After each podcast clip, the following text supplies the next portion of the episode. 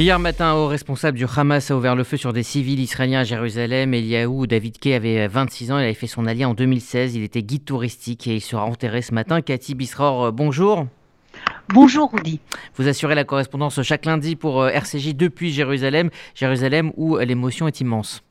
Oui, l'émotion est immense parce que euh, Eliaou Kay représentait un petit peu, si vous voulez, le rêve israélien, le rêve sioniste, un jeune homme de moins de 17 ans euh, qui quitte toute sa famille, euh, qui laisse tout derrière lui en Afrique du Sud et qui vient seul en Israël, réussit à rentrer dans l'unité d'élite de l'armée israélienne des parachutistes avec beaucoup de succès.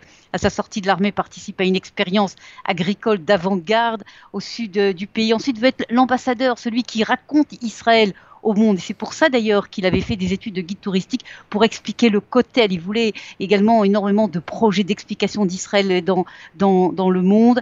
Et donc euh, une tragédie véritablement qui touche euh, tout Israël, qui touche en fait deux familles, puisque Eliaou Kay devait se marier euh, dans quelques mois une nouvelle victime innocente d'un conflit centenaire, certains disent même malheureusement un conflit millénaire.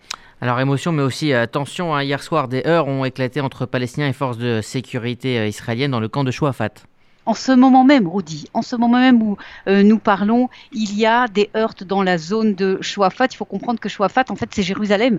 Euh, c'est euh, ça jouxte les grandes banlieues euh, du nord de Jérusalem. Il y a des accrochages très violents puisque ce terroriste venait de Chouafat. En ce moment même, il y a eu des arrestations.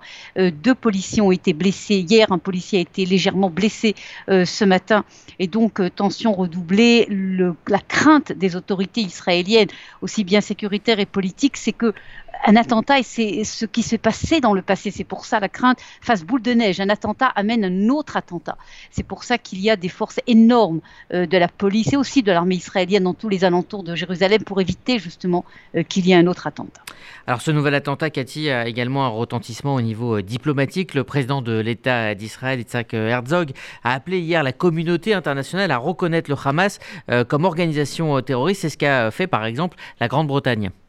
Oui, la Grande-Bretagne l'a fait déjà il y a quelques jours et je crois que s'il y a quelque chose de très intéressant dans cette, dans cette tragédie, hein, de cet attentat, c'est les réactions diplomatiques. Regardez ce qui se passe. C'est la première fois que l'on voit euh, des condamnations très sévères du monde entier et de l'Europe, des États-Unis, de l'Asie, de l'Afrique la, et surtout le contenu euh, de, ces, euh, de ces condamnations. Je vous donne l'exemple du Canada.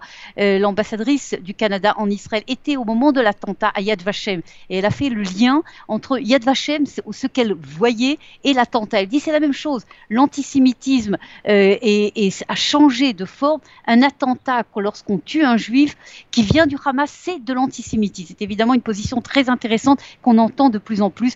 L'espoir évidemment d'Israël, c'est que ce qu'a décidé la Grande-Bretagne ne soit pas seulement la Grande-Bretagne et que de plus en plus de pays euh, reconnaissent et décident que le Hamas est une organisation. Le Hamas militaire et politique surtout, est une organisation euh, terroriste. Et en Israël, on rajoute organisation terroriste antisémite. On termine avec euh, ce chiffre, Cathy Bisror, la ministre euh, Mirav Mikhaili, qui est présidente d'une commission ministérielle sur l'égalité des sexes, a annoncé hier l'affectation de 155 millions de shekels, ça fait à peu près 44 millions d'euros, pour un plan national de lutte contre la violence envers les femmes. Oui, c'est un plan qu'on attendait depuis de longues années. Et puis, euh, cette décision vient avec une nouvelle tragédie. Cette nuit, nouvel assassinat d'une femme dans le secteur arabe-israélien. C'est la 21e femme qui est assassinée, la 118e victime dans le secteur arabe-israélien. Sur les 21 femmes qui ont été assassinées depuis le début de l'année, en Israël, 14 sont arabes, 7 sont israéliennes. Et ce fléau inquiète en Israël, car pendant des années, ce fléau de la violence contre les femmes était vraiment très ténu. Et depuis quelques années, on s'approche et même parfois on dépasse les chiffres euh, des euh, grandes euh, démocraties occidentales et ça inquiète énormément. Ce que dit Merav Mikhaeli, c'est que la violence n'est pas seulement de la violence physique, c'est surtout de la violence physique mais c'est de la violence à tous les niveaux, de la violence économique, de la violence religieuse, avec toute l'affaire du guet, etc. Et euh, Mirav a l'intention justement de maintenir euh, une décision, de publier une série de décisions et de lois à la Knesset pour lutter une bonne fois pour toutes contre ce fléau.